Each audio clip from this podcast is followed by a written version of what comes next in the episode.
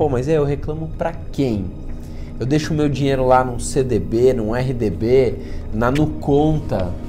O que, que acontece se essa instituição financeira quebrar? Que garantias eu tenho? O que, que aconteceria com meus mil reais que eu tinha parado ali na, na Nuconta e estava investido em títulos públicos federais? Em teoria, quem tem dinheiro que fica aplicado nesses títulos públicos federais está garantido, deve receber esse dinheiro se houver um caso de quebra. Pode ser que É algumas pessoas fiquem sem receber, mas tem alguns indícios que a gente consegue ficar com o pé atrás. Sim. Me fala alguns indícios. Por exemplo, quando muda de série, vai para uma sede muito chique, esse tipo de coisa, é um indício Quando começa a notícia boca a boca, é melhor você A Rádio. Peão, olha, É. parece, na dúvida saca. É, quando você começa a ver essa instituição, o nome muitas vezes no jornal, é, né, isso, isso é um sinal. Poxa, já saiu uma notícia, já saiu um Na dúvida não custa, mesmo que não aconteça nada, na dúvida, melhor sacar meu dinheiro, não quero problema, não quero confusão. já é o que eu faria.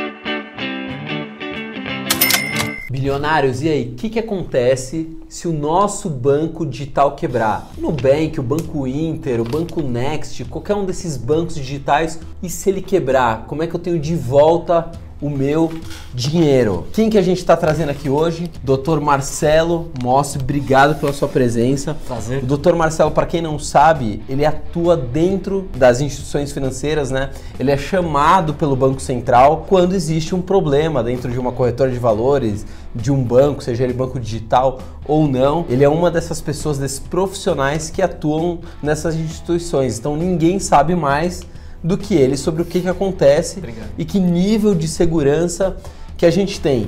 Antes da gente começar aqui, já queria divulgar as nossas redes sociais.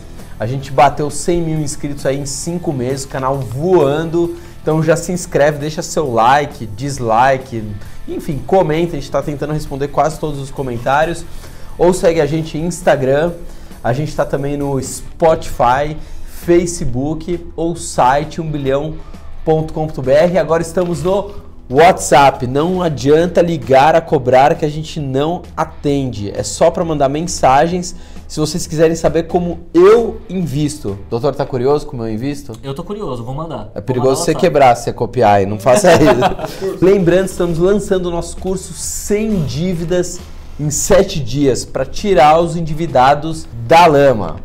Doutor Marcelo, por favor, divulga suas redes. Quem quiser te encontrar, o cara teve um problema com uma instituição financeira, como é que faz? Obrigado. Bom, pode procurar pelo telefone do escritório, é o 3812 8040 011. Pode ser pelo e-mail do escritório contact@mociadvocacia.com e pode ser pelo site do escritório, que é o www.mociadvocacia. Bom, vamos direto e reto ao assunto, né? Vamos Sem lá. muitos rodeios. A gente tem os bancos digitais que estão despontando, graças a Deus. A gente está muito na frente, inclusive, dos Estados Unidos. Os Estados Unidos não tem essa facilidade de abrir banco, tem banco sem nenhuma agência. Os Estados Unidos é bem tradicional. Então a gente tá na. A gente tem aquele síndrome de vira-lata, de achar que a gente é o pior. Não, em bancos digitais, o Brasil está muito na frente. Surge a cada semana, acho que três bancos digitais. A gente fez uma pesquisa que em 2050 vai ter mais bancos digitais do que pessoas no Brasil. Nossa, Não, tô brincando. Mas deixa eu te falar, deixa eu te perguntar. Como tem muita gente agora, tem aí o Nubank com 10 milhões de clientes, tem Banco Inter com 3 milhões de clientes, enfim, o, o Next também, né, que pertence ao Bradesco, tem o IT do Itaú, Original, BS2, enfim, uma porrada. E tá trazendo muita gente, inclusive, que estava desbancarizada, que estava fora dos bancos pro mercado. Só que todo mundo tem um medo, porque quando você não tem uma agência, dá um receio maior emocional. Pô, mas aí eu reclamo pra quem? Eu deixo o meu dinheiro lá num CDB, num RDB, na Nuconta. O que, que acontece se essa instituição financeira quebrar? Que garantias eu tenho? Então eu queria que você explicasse um pouco. Primeiro, o que, que é um banco? O que, que é uma conta de pagamentos? E se ambas vão pelo mesmo regime do Banco Central, né, pela mesma autoridade do Banco Central, se der um problema ou se não? Pode começar a sua aula. Imagina, obrigado. Bom, eu acho que o mais importante, né, o seu espectador saber é que sim, né, começar dizendo que ele está protegido. O que que acontece? Você tem as instituições financeiras e as instituições financeiras equiparadas. Então, é, a lei que trata disso, não vou ficar dando nomes aqui para não ficar uma Sim. coisa chata. Sem juridiquês aqui, Sem pelo amor de Deus. Mas ela prevê né, instituições financeiras e equiparadas, aquelas Tá. que, para atuarem, também dependem da regulamentação e da observação do Banco Central. Certo. Sendo assim, elas também estão afetas às normas que são publicadas para reger as demais instituições financeiras e também a serem observadas pelo Banco Central. E da maneira como você estava falando, né, que no Brasil nós estamos à frente, né, com relação aos bancos digitais, e o nosso Banco Central é um banco central também que é muito respeitado. É o que a gente sempre fala, o nosso sistema financeiro é muito sério, muito respeitado, muito regulado. E nesse sentido, o Banco Central atuaria da mesma forma. Então nós temos os regimes né, resolutivos que a gente fala, que são os regimes que se aplicam quando uma instituição tem algum problema regulatório ou tem algum problema eh, no seu patrimônio, dele não ser suficiente para cobrir os seus passivos, o Banco Central pode aplicar o RAET, pode aplicar a intervenção ou a liquidação. E Tá. esses regimes afetam também os bancos digitais. Eles afetam também as instituições financeiras equiparadas. Então Tá. você teria o mesmo sistema que seria aplicado num banco normal para essas instituições, por exemplo, um quadro de credores, um rateio para fins de pagamento, um trabalho do interventor ou do liquidante em recuperar ativos para pagar credores. Tá, agora pode falar em português. Tô brincando. Então vamos lá. Tanto faz se o Nubank quebra ou se o Banco Bradesco e Itaú quebram, ambos vão seguir pelo mesmo regime. O Banco Exatamente. Central vai lá e a primeira coisa que ele vai fazer é o RAET. Exatamente. Pode ser, dependendo da situação, Tá. pode ser uma RAET, uma intervenção ou uma liquidação. Mas Perfeito. o fato é que o Banco Central vai atuar. Tá. Pelo simples fato de que essas instituições também são instituições financeiras. Apesar de digitais, elas são instituições financeiras. Ou, no mínimo, equiparadas. Então, logo, sofrem, as, sofrem né, a, a ação das mesmas leis. Tá, agora um banco digital, que é uma conta de pagamentos, obviamente não conta com o FGC. Perfeito. Não conta. Aí o pessoal fala, Ah, mas o Nubank tem FGC. Não. Uma outra empresa chamada Nu Financeira oferece um investimento que esse sim tem um FGC. Não é a Nu Conta. O pessoal tem essa, mas a gente tem vídeo já explicando sobre isso. Conta de pagamentos não faz parte do FGC, ponto final. Porém, eu tenho meu dinheiro lá na Nu Conta, que a gente já sabe que não faz parte do FGC, e vamos supor que o banco quebrou. Aí os meus ativos, o Banco Central, até para dar uma segurança no sistema financeiro, falou: olha, esse dinheiro que fica parado na conta só pode ser aplicado em títulos públicos federais, basicamente títulos do Tesouro Nacional. O que, que aconteceria com meus mil reais que eu tinha parado ali na, na no conta e estava investido em títulos públicos federais? Perfeito. Uma vez decretado esse regime, Tá. que entra, né, estiver lá dentro do banco, um interventor ou um liquidante, o que ele vai fazer? Ele vai observar que essa instituição tem esses ativos, tem esses títulos públicos, o que, ele vai fazer? Ele vai pedir o resgate desses títulos para poder montar uma quantidade de recursos o bastante para pagar os mil que ele te deve. Então, Aham. agora, é importante dizer que isso será feito nos termos da lei, porque esse banco não tem só como devedor você, né, é, é, não tem só como credor, desculpa, você que tinha lá os seus mil reais. Ele pode ter também eventuais encargos trabalhistas, porque mesmo sendo digital, há uma estrutura. Então, Sim. tinham pessoas que trabalhavam lá. Ele também paga o fisco.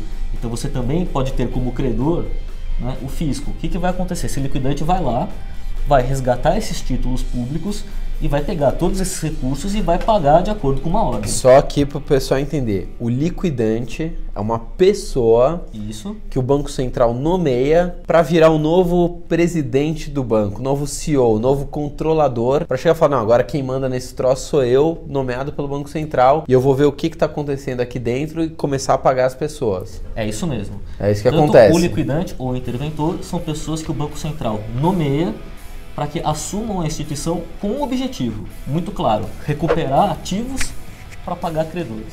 Tá, para recuperar, ver onde tem dinheiro para pagar quem eles ficaram devendo, quem tinha dinheiro lá. É isso aí.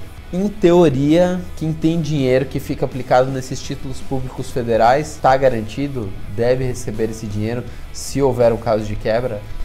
Aí teria que ver caso a caso, porque não dá para saber exatamente o tanto que ele tem de patrimônios, o tanto que ele tem investido. né? Existem, existem é, parâmetros legais do quanto esse banco tem que ter de garantia em títulos públicos. Talvez não seja suficiente para pagar exatamente todos os credores, Mas então é- pode ser que É algumas isso. pessoas fiquem sem receber? Pode ser, até porque há que se levar em consideração para qualquer regime que podem ocorrer fraudes. Não só uma má administração em si, e aí você vai ter a recuperação de ativos naquilo que você parametrizou como um buraco de má administração. A bem da verdade é que podem ter muito mais fraudes, muito mais roubos, podem ter situações que vão muito Agora além entendi. e que não foi possível enxergar num primeiro momento que tornem esse rombo muito grande. E aí aquela, aquele parâmetro que foi dado Tá. no início para que essa instituição começasse a operar e tivesse de garantia não seja suficiente, como acontece em outros bancos, que Então- não só digitais. Então o que pode acontecer, ninguém está falando que um banco digital está fazendo isso. Não é isso. A gente está falando uma coisa que pode acontecer. Ele pode estar maquiando Exatamente. para onde esse dinheiro está indo e às vezes a maquiagem pode ser tão bem feita que nem o Banco Central naquele momento conseguiu visualizar, às vezes acontece, apesar do Banco Central ser muito eficiente, muito sério, às vezes passa uma coisa ou outra, né? Porque a, a mente humana para fazer para fazer trambique é, né, não tem É enorme. limites. Então pode ser que aqueles números estejam maquiados e aí pode ser que algumas pessoas não recebam. Existe existe esse risco. Existe esse risco e, aliás, essa é uma Eita. fraude muito comum. Normalmente é difícil um investidor ele conseguir identificar um sinal ruim dessa instituição pela avaliação, eh, pela publicação de demonstrações de resultados, ainda que Tá. sejam trimestrais, pelos seus balanços em si. Por quê? Porque a instituição que já está cometendo crimes, o primeiro deles é maquiar o balanço. Né? O primeiro deles é Então não adianta ver o balanço, É muito difícil. porque o balanço está maquiado. vai ser muito difícil de você identificar isso para um investidor comum. É por isso que o Banco Central tem tantos sistemas e ele tem que estar sempre lá muito próximo avaliando, porque ele sim tem condição de instaurando auditorias, botando o pé dentro da instituição Tá. em si e checando dia a dia os seus sistemas, avaliar se tem alguma coisa de errado. A Um Investimentos, que acabou de né, uma corretora que acabou de ter a sua quebra, né, a sua liquidação decretada, aconteceu justamente por um caminho desse verificando sistemas internos, né, no caso o Selic, que é um sistema de custódia e liquidação, o Banco Central constatou que o que tinha de patrimônio declarado lá não correspondia ao que tinha declarado na CVM, na Convenção de Valores Mobiliários. Ao investigar, falou: opa, há uma disparidade. Instaurou uma auditoria interna. A auditoria constatou, constatou que de fato tinham bens ali que não existiam. Aí a gente já pode começar a dar um o que estava acontecendo. Então, eles divulgavam uma coisa que não correspondia à verdade. Exato, então há um corretor, uma administradora de fundos.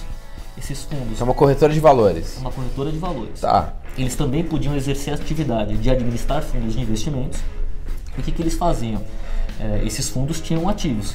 Esses ativos tinham que ser declarados em vários mecanismos. Um deles é a CVM, que é quem regula também os fundos, Certo. e outro, outros mecanismos, sistemas do próprio Banco Central. E o Banco Central, numa das suas cotidianas ali, inspeções, percebeu que dentro do sistema deles não estavam sendo registrados os mesmos ativos que estavam sendo declarados para a CVM. Com base nisso, ele achou que tinha uma incoerência, instaurou uma auditoria. Por meio dessa auditoria, eles constataram que aqueles ativos efetivamente não existiam. Era uma fraude. Era uma fraude. E assim, então, decretaram um regime especial. Veja, é como que um, um- um correntista, né, um, um cliente, no dia a dia, conseguiria é, identificar né, um Impossível. É muito difícil. Mas É tem alguns difícil. indícios que a gente consegue ficar com o pé atrás. Sim. Me fala alguns indícios. Por exemplo, quando muda de série, vai para uma sede muito chique, esse tipo de coisa. É um indício? É, olha, eu não sei nem te dizer exatamente a lógica por detrás disso, mas a experiência me mostrou que instituições em momentos anteriores, e muito próximos da sua quebra, acabaram indo é, ou, ou tentaram ir para lugares é, vultuosos. E na minha forma de pensar, não é à toa, é justamente para causar Mostrar uma o contrário. Olha, gente, estamos indo para um prédio, para uma sede muito mais luxuosa, porque realmente está tudo andando a mil maravilhas aqui. Exatamente. O que não quer dizer que toda instituição que melhora, vai para um prédio melhor, que ela está para quebrar. Mas é um ponto que você tem que ficar ligado. É, você tem que pensar algumas coisas um tanto quanto lógicas, até de bom senso. Vamos aqui dar um exemplo, né? Você pense, por exemplo, numa instituição financeira de investimento que é o Itaú BBA, fortíssima. Poxa, contrapondo com uma situação real, que foi o Banco BVA. O Banco BVA, um mês antes de quebrar, ele estava planejando a mudança dele para o metro quadrado mais caro de São Paulo, talvez, que é o condomínio edifício Malzone, na Faria. Lima. Que é onde fica o BTG, a Exatamente. Empíricos. Puxa vida, mas se nem o Itaú BBA estava indo né, para o condomínio edifício Malzone, por que, que o BVA iria? Não é estranho, né? não tem metade, não tinha metade do tamanho que tinha, por exemplo, né, o Itaú BBA. O que faz? Né, é, Por que, que eles estão indo para lá? Né? Aumentar iriam- o custo efetivo Exatamente. Mensal, isso, custo o que- fixo? O que fazem eles irem para lá, por exemplo, ah, alguns meses depois de não terem divulgado os seus resultados trimestrais? Esse, por exemplo, foi um indício aqui mais evidente para o espectador né, de que alguma coisa está errada. Imagina, uma instituição financeira não apresentar seu resultado é um absurdo, né? Gravíssimo. É uma, é, exatamente, é uma infração gravíssima, é um problema gravíssimo. Por que, que não conseguiu demonstrar seus resultados? Esse, no caso, isso não é comum de acontecer, mas no caso do BVA, um pouco antes da quebra aconteceu. Puxa vida, você tem um sinal desse. Pouco depois, você ouve falar de uma mudança de sede para um lugar desse. Alguma coisa está errado. Um outro indício para sempre atentar, acho que você até comentou numa outra entrevista, que sempre vale a pena é puxa vida, né? Qual que é o tamanho dessa institui- insti- instituição financeira e o quanto que ela está oferecendo de pagamento para você em determinados ativos. Então você Por sabe. exemplo, a rentabilidade do CDB. Tá todo mundo ali pagando 100, 101, 102, ela tá oferecendo 107, 108. Exatamente. No liquidez diária, né? Uma desproporção muito grande. E tá operando com prejuízo. No- exatamente. No caso do BVA, por exemplo, se você observasse né, os players do mesmo nível que eles, eles estavam oferecendo aí 109, o que já era muito mais do que as grandes instituições. Por um momento, o BVA ofereceu 112. Poxa, se aqueles que são de risco já estão oferecendo mais, por que, que ele, que também é está oferecendo ainda muito mais? Poxa, isso é um sinal. Isso quer dizer que ele está desesperado por recurso, ele está precisando de recursos. Então ele oferece uma rentabilidade lá em cima, que provavelmente ele sabe que nem vai conseguir pagar no futuro porque vai quebrar antes. Exato. Mas ele se capitaliza para ganhar um fôlego final para empurrar aquela situação. É isso. Então tá pagando, estar pagando uma taxa muito alta, às vezes também é um outro sinal. É um outro sinal. De novo, pode generalizar? Não, mas aí você tem que ver esses fatores em conjuntos. Puxa, não é uma instituição tão forte, não é uma instituição relativamente nova. Ah, o que que é nova? Ela tá, tem 10 anos, 13 anos de mercado, como era o BVA, por exemplo. Se você comparar isso com outras instituições, ela é muito nova. É muito nova, né? É uma instituição sim. que tem capital estrangeiro por detrás? Não, não tem. Puxa vida, né? Você começa a somar esses fatores. Uma instituição nova, não tem um capital estrangeiro, de alguém que você saiba no mercado, que tenha condições de colocar recursos, aí, puxa, não publicou aqui né, um resultado, caramba, de repente oferece um ativo com uma rentabilidade muito maior, aí você junta esses fatores você começa a, né? E além disso, você tem um outro fator que, na minha opinião particular, conta muito, não existe regra, não existe livro que diga isso, mas A experiência. que eu acredito a experiência é, quando começa a notícia boca a boca, é melhor você A Rádio. Peão, olha, É. parece, na dúvida saca. É, quando você começa a ver essa instituição com o nome muitas vezes no jornal, é, né, isso, isso é um sinal. Poxa, já saiu uma notícia, já saiu um Na dúvida não custa, mesmo que não aconteça nada, na dúvida, melhor sacar meu dinheiro, não quero problema, não quero confusão. É o que eu faria. É o que você faria. Que eu faria. E eu acho que é o que interessa. É, eu faria isso. Excelente, doutor Marcelo, obrigado mais uma Prazer. vez. É, só lembrando, se inscreve no canal, ativa as notificações. A gente tá no Instagram. Você segue a gente no Insta, Sigo. Face? Segue mesmo, vou lá checar. Pode ir lá Senão checar. entrevista não vai pro ar. É, a Não, gente ir lá ameaça, a gente tem esse costume mesmo. Ou a gente tá no site 1bilhão.com.br e agora estamos no WhatsApp, que eu não gravei, é o 011 94578 8920. Se você quiser ficar sabendo sempre o que que tá acontecendo de novidade, onde eu invisto, qual é a minha carteira, só correr lá e lembrando do nosso curso Saindo do Forno sem dívidas em 7 dias. Já aciona todos os seus amigos, familiares, mãe, pai, tio, avô que está endividado. Fechado? Fui, tchau!